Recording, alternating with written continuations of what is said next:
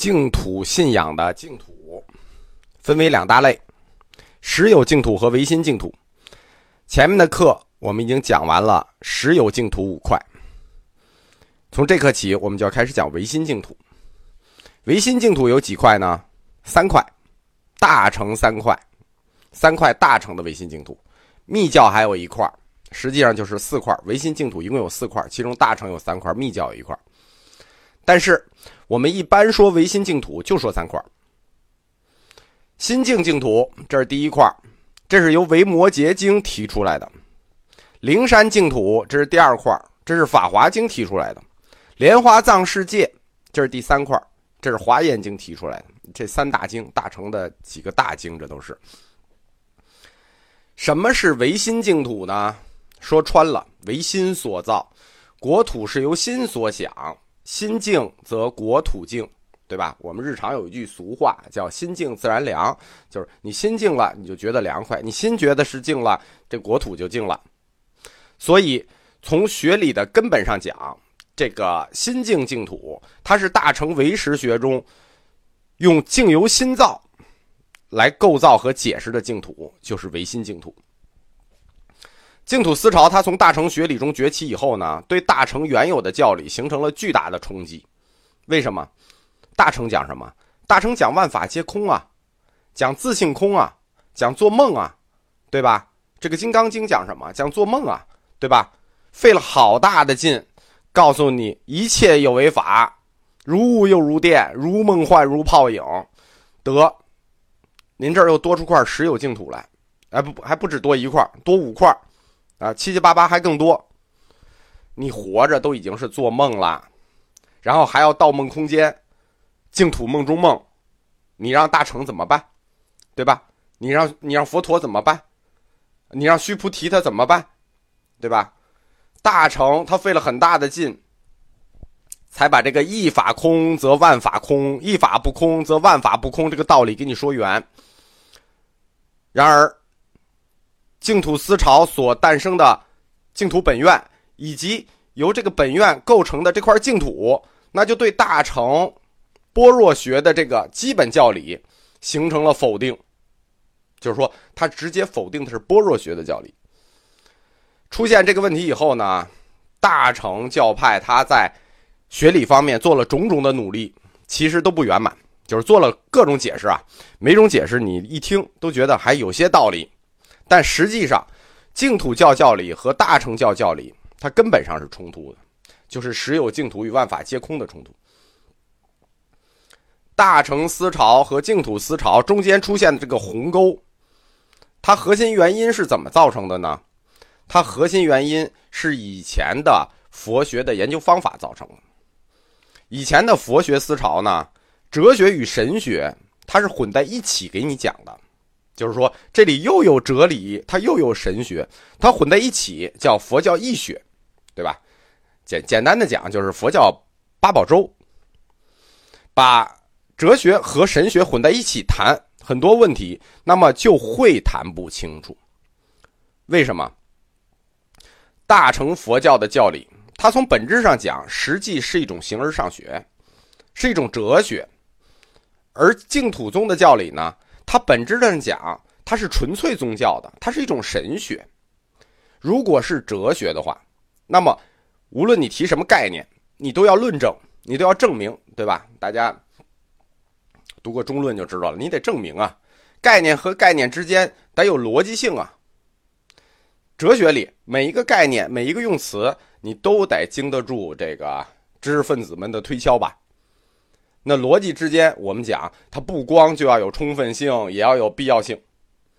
神学那就不一样了，对吧？净土宗代表的神学就不一样了。神学是这样的，它有一个超越哲学的功能，叫什么呢？叫定义。哲学说了一个词之后，它得说服你，但神学不是，神学是定义，而且它可以直接去定义宇宙第一因。什么意思啊？就是它可以把那个。最开始的动因给你定义了，其实哲学就解决不了这个问题，宇宙第一因的问题。但神学它上来就给你定义了。所谓神学呢，不恰当的说啊，就是自称自己光荣伟大正确，然后呢，他就去定义词汇，而且他是根据自己的需要去定义词汇，就是根据自己的需要去修改词汇的覆盖性和内涵。如果你把这两门学科混在一起谈，就是神学和哲学混在一起谈，那哲学这边还忙忙叨叨的要证明，人家那边就定义了，对吧？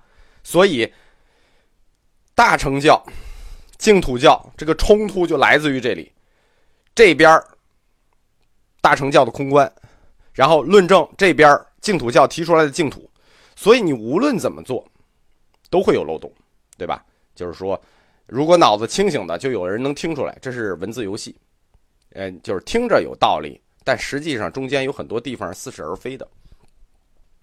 以前的佛教义学，就是以前的佛教，它是一个纯粹的东方科学，它就没有吸收和借鉴西方哲学的方法论和认识论，因此，在这个佛教义学里，一直存在着一个巨大的学术陷阱，是什么呢？就是企图用逻辑去证明神。请你用万法皆空来证明一下极乐世界，对吧？康德已经告诉我们了，这是不可能的呀，这是一定要产生二律背反的，对吧？当我们用佛教四框架理论这套理论去看净土思想和大乘思想的时候，哎，我们就很清楚的看见这条鸿沟在哪儿了，对吧？如果我们用佛教八宝粥去看，你肯定看不见，对吧？你想在里头具体找的一个花生或者是这个红豆，那是比较难的。但是你换一个角度，用佛教四框架的理论去看，一个是哲学，那这是逻辑推导；一个是神学，这是天马行空的想象，对吧？神学负责光荣伟大正确，哲学负责来证明我。你们如果想用万法皆空的中观思想。去解释这块净土，那么你只有构造唯心净土这种模式，才可能把这个事情解释顺了。为什么一定要解释用教理来解释这个净土呢？因为净土思潮它出现了以后，立即就在信众中引起了风靡，老百姓喜欢呀，拥护呀，可以说净土一出，气势席卷大成。因为宗教它归根结底要解决归去问题，就活着的事儿我解决，死了以后呢，对吧？这个原始佛教提出的是生死轮回，生死轮回转圈那这个不喜欢，我们不喜欢，对吧？十圈八圈还行，你一直这么转下去，对吧？我们就不太能接受了。那我们在哲学里讲了苦集灭道，你想打断生死涅槃，对吧？你修道吧。修道地吧，七觉知、八正道、三十七菩提分，对吧？可以打断生死，你可以不轮回。但是，老大，这我们大部分人都是下等根器啊，百分之九十九的群众我们都下等根器啊，我们哪能修这个呀？大乘的那个教理精深，对吧？用他自己的话讲，叫做甚深微妙，对吧？但是。同学里也有学大乘教理的，坦白的说，有几个真学明白的，对吧？还有我们百分之九十九的下等根器同学怎么办？我们还是要简单粗暴直接，就是用我们这个农村致富的时候说的话讲，就是要简单易学，要投入小，要见效快。所以，净土教自大城内它一萌芽，气势如虹啊，挡你是挡不住了，对吧？从这个走向来看，走到万宗归净，所有的教门都归于净土，那只是时间问题。因此，大成你想解释也得解释，你不想解释也得解释，因为你马上就遇到这个理论难题了，对吧？你如何面对净土宗？他已经崛起了，如何面对净土宗的教理？所谓面对他的教理，就是你怎么解释他这块实有净土和你的万法皆空之间的关系？对吧？你说空，净土说有，哎，不光有，我们这小区还挺好的，怎么办吧？解释解释。大乘佛教幸亏它是有前后两个教派，就是除了中观还有唯识，对吧？你如果就有中观，那这事儿坏了，呃，真的好难解释了。人家就有中观这事儿真的难解释了。幸亏还有唯识，就是瑜伽行派。天下武功唯快不破，天下理论唯实不破，对吧？唯实一出，那什么事儿都好往回圆。呃，至少理论上，唯实它那个理论体系非常的庞大，它基本上能能罩住所有的东西，它是一整套唯心主义世界观。万法唯实，唯实无境，唯实造境，对吧？实可以造境。那在这个理论下，实有净土的属性，那很轻松的就从实有轻松的转为了心造，对吧？万法为实啊，是你自己觉得的事儿啊，对吧？都心造了吧，由心造境了，对不对？那就很轻松的就由实转空，所谓重新又转回空了。在大乘的这个唯实理论下，大乘经典就宣称这个问题我解决了。净土这个问题我解决了，净土我也承认有净土，但是五块石有净土那不对。大乘讲净土非实有，乃唯心净土。这个弯儿就是净土思潮，这个弯儿就在大乘教理里，通过唯心净土，在佛教义学里头转过来了，对吧？呃，这个这个佛在佛教义学里。这个问题就算解决了，就是净土的属性问题算解决了。但是如果我们放到现在新的佛学理论里头去看，就是佛教四框架理论里去看，漏洞又出来了。什么呢？我们前面课里说过，净土思潮，它是在什么地方萌芽的？是在佛教四框架的文学框架中萌芽的，是在那些文学的本身故事里头。由本身故事诞生的本愿，本愿作为因诞生的果是净土，对吧？净土它是由菩萨本愿构成的，这个本愿因净土果，所以如果有净土，那怎么必然有本愿，对吧？必然有菩萨这块净土到底是哪位菩萨的愿望实现呢？那大乘教里对净土的属性解释，唯心净土，那还有本愿吗？当然没有了，对不对？就没有本愿了。你这个净土它是唯心所造，哪哪来的本愿？所以你光解释了净土的属性，他忘了解释净土的来源。当然了，大乘他也当时他没有这套新的理论，说佛教四框架理论，我要把这解释圆。他觉得我解释完属性这事儿就够了。所以基于大乘空观的净土信仰，都是没有本愿的。因为这种新造型净土，就由心所造型的净土，它跟菩萨沾不上边儿，所以呢，大乘就采用了另一种净土来源说，就是时有净土转空的来源说。那这是教理上的，我们有点难啊。我们以此展开大乘根据自己理论所构造的三块净土，三块唯心净土，分分别展开吧。就是分别是心境净土、灵山净土和莲华藏世界。我们首先说心境净土啊，心境净土是由维摩诘经率先提出来的，在维摩诘所说经佛国品里头，他这么说：说菩萨取于净国，皆为饶益众生故。譬如有人欲于空地建立公社，随意无碍；若于虚空，终不能成。什么意思呢？菩萨为了饶益众生，他要建净土，但是呢，这就仿佛有人想在空地上造宫宫殿，那这个空地上造宫殿是很容易的，但是你要在虚空中造，那你是终不能成的。他这个于空地上造宫殿是有比喻的，这个众生就是土地，什么意思呢？他这话说的很明白。就是净土是众生生活的地方的现实世界，对吧？你在空地上造房子可以造，虚空中不能。那么，换言之，你在众生中建设净土是可能的。没有众生，谈何净土？众生就是这块土地，净土就是在土地上建的房子，就是在众生中建的房子。这段话意思说明白了吧？只有在众生这块土地上才能建房子，否则。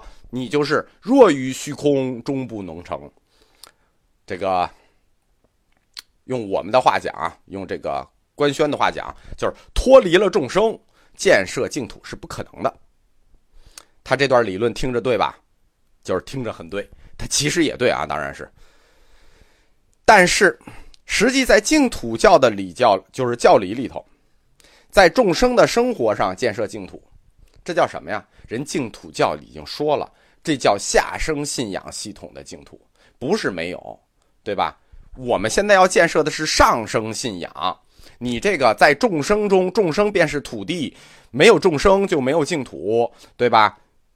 把众生生活的土地变成净土，这净土教理论里早有了，这个弯不用你转，人家这不就是那个弥勒佛龙华三会降生的任务吗？对吧？人家要在众生中建设净土，这个是下生信仰，让你解释一下上生信仰，你转弯你不说上生信仰。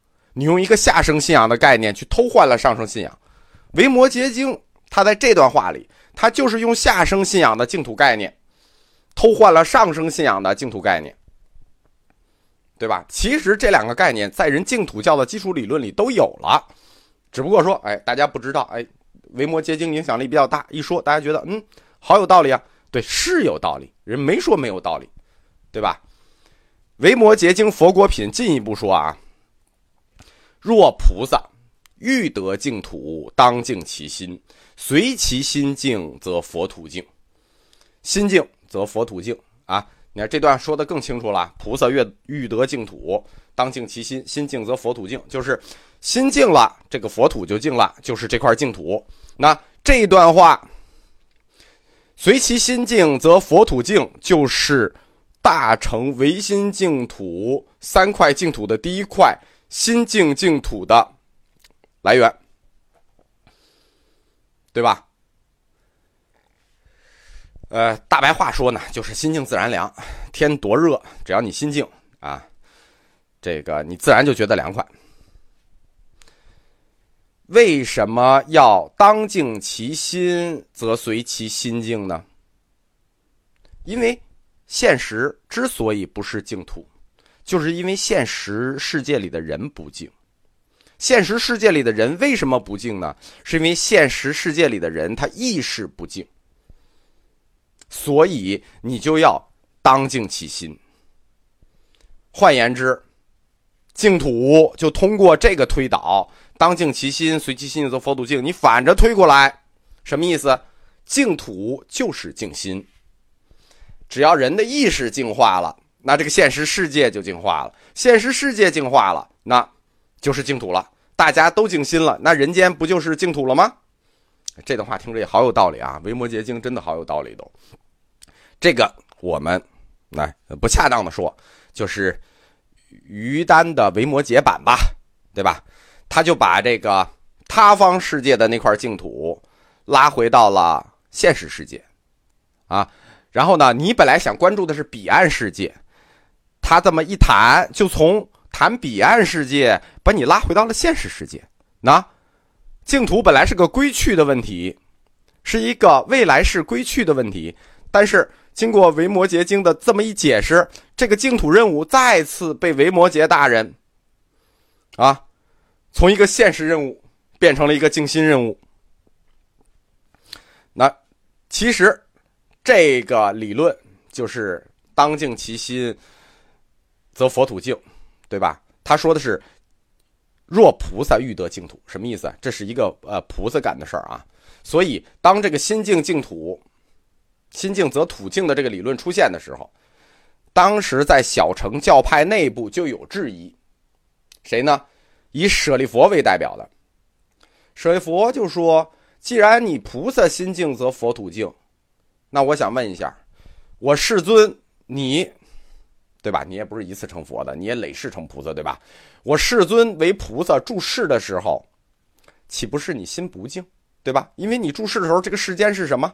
我们看看这个世间，穷山恶水、刁民、风沙尘暴、雾霾，各种污秽，对吧？你住世的时候，是家这个时间段在佛教历史上叫什么？叫贤劫，对吧？过去叫庄严劫，现在叫贤劫。您现在是贤姐，您注释，那你告诉我，为什么穷山恶水刁民？岂非是因为释迦摩尼您老人家当时心不静，所以导致我们这个世界不静，